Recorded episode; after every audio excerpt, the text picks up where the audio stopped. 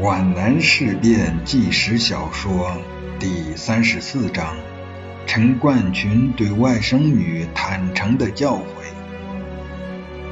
陈冠群坐在他的并不豪华却很巨大的书房里，他大约有五十来岁，已经开始发胖了，面色红润，没有皱纹，闪着油光，头发黑但已谢顶。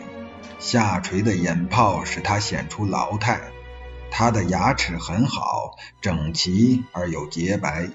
他喜欢微笑，那种和蔼开朗而又庄重的面部表情，给人一种谦恭慈祥的感觉。方学，我就要到县里去开会，今天不能和你多说了。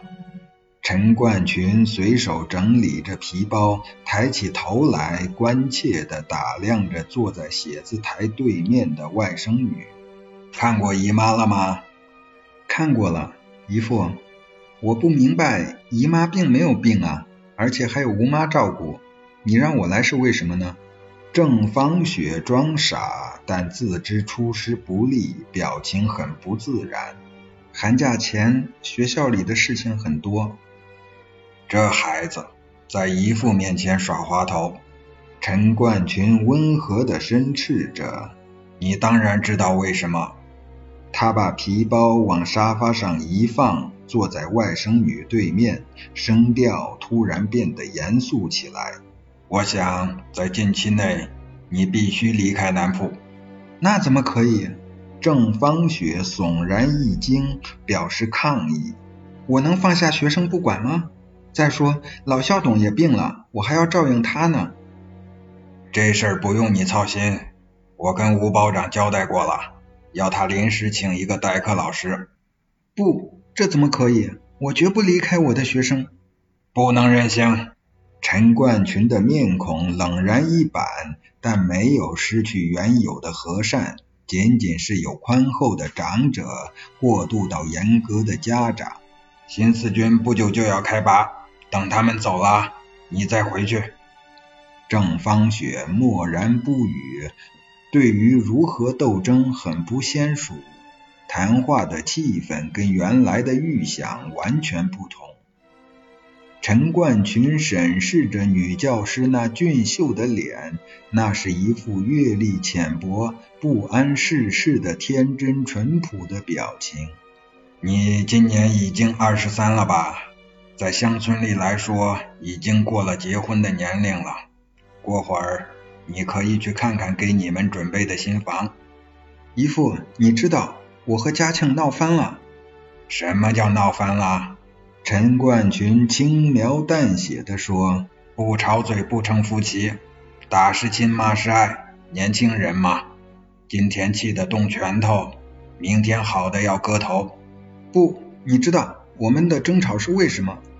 郑芳雪警觉而又谨慎，就像在暗夜里走进深山老林，迈一步探查一番。这是你的幼稚。陈冠群等吴妈给他们续茶离去之后，继续说：“谁是仇人，谁是朋友，你根本就搞不清楚。嘉庆和鹅桥镇税务所有来往，有什么错？”他还不是为了你们将来能过好日子吗？郑芳雪震惊极了，难道他面前坐着的就是进步爱国的开明健身和党国的干部吗？就是口口声声拥护新四军的民主人士吗？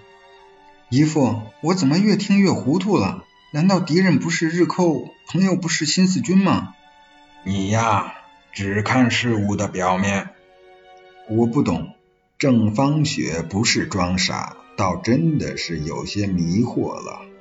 国共合作，同床异梦，就算抗战失败，天下总有一天还是我们的。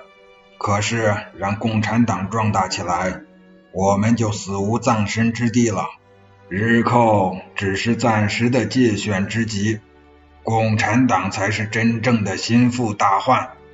陈冠群看看靠山脊上镀金的座钟，觉得时间还很充裕，便索性讲得更明显一些。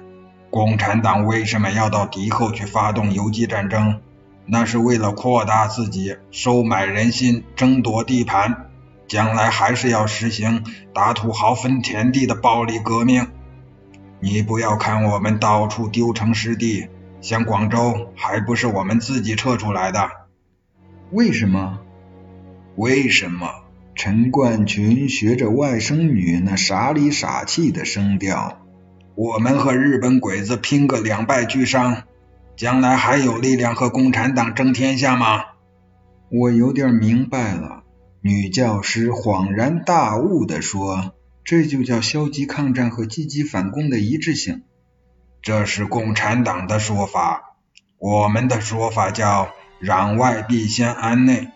当然，现在合作了，不好再公开这么说了。这一点。”国民党和共产党都是心照不宣，只有你们这些人糊里糊涂。苏北的黄桥之战谁打谁？还不是新四军打了我们八十九军？可是我听人说八十九军先去进攻黄桥，这也是我叫你离开南铺的一个原因。在那里你会中毒的。听说你还自作主张请什么抗敌英雄到学校里做报告。真是荒唐！陶先生说：“生活即教育，社会即学校，教学生们爱国有什么不对？”他只是稍作抗辩，绝不超出缓兵之计所允许的范围。爱谁家的国？爱中华民国，还是爱共产党在匪区成立的那种苏维埃？我怕你那些学生学到的不是爱国，而是造反。郑芳雪认为不反驳为好。我知道你信奉陶先生的为一件大事来做一件大事去，可是没有钱是办不了大事的。嘉庆急死，功在党国，再说也是为了你。为我？我怎么会要卖国求荣的钱？郑芳雪忘了戒备。芳雪，你今天变得不懂道理了。陈冠群面带凄恻，方雪，你不知道姨父的心。我对仕途沉浮已经厌倦了，想过几年清闲日子，把希望寄托在你们身上。种墨园是咱家的祖业，即使新四军走了，我们也不回罗里了。你看见了吗？云岭山娃像个簸箕。罗里正在簸箕口上，只要时代一颠簸，就像康碧似的飞走了。那不是个聚财的地方。你相信风水？郑芳雪愕然地看着姨父。委员长也相信风水。我勘察过了，要在四谷山南路修座山庄，这要花很多钱。我还要兴办教育。建立一座私立高等师范学校，你还要办学校？外甥女更为惊愕了。是的，我要建立一所冠群师范学校，自任校长。你有兴趣办学校？郑芳雪真是大出意外。那么我教国文还是教英语？不，我想好了，我要你当教务主任，我这个校长只是挂名的。实际上由你主办，你可以大展宏图了。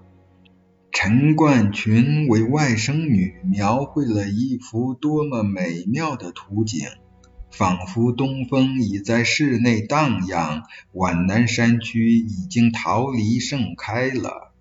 这是怎么了？郑芳雪本来怀藏匕首，准备拼命而来，迎接他的却是满园春色。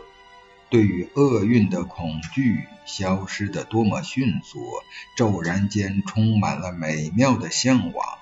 在这位热心教育的女教师面前，出现了一排排窗明几净的校舍，教师大楼就掩映在苍松翠柏之间。他仿佛看到南铺小学的学生已经长大了，仰望着讲台上的他，陶先生。我没有辜负你的期望，女教师想象着，犹如梦境。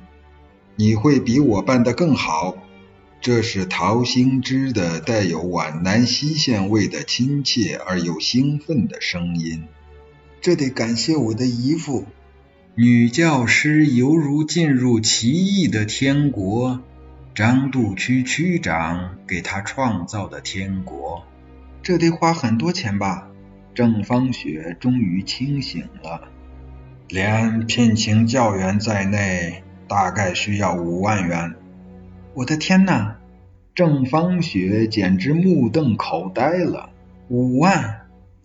所以。嘉庆必须为你的教育事业筹足资金。我不明白。郑芳雪真正感到迷惘了。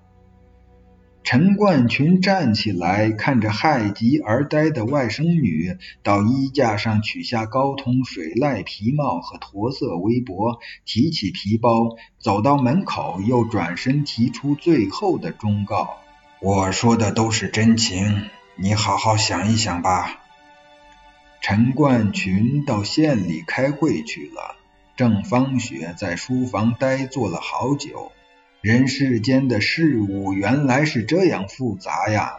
看来林志超错了，绝对没有他说的那么严重。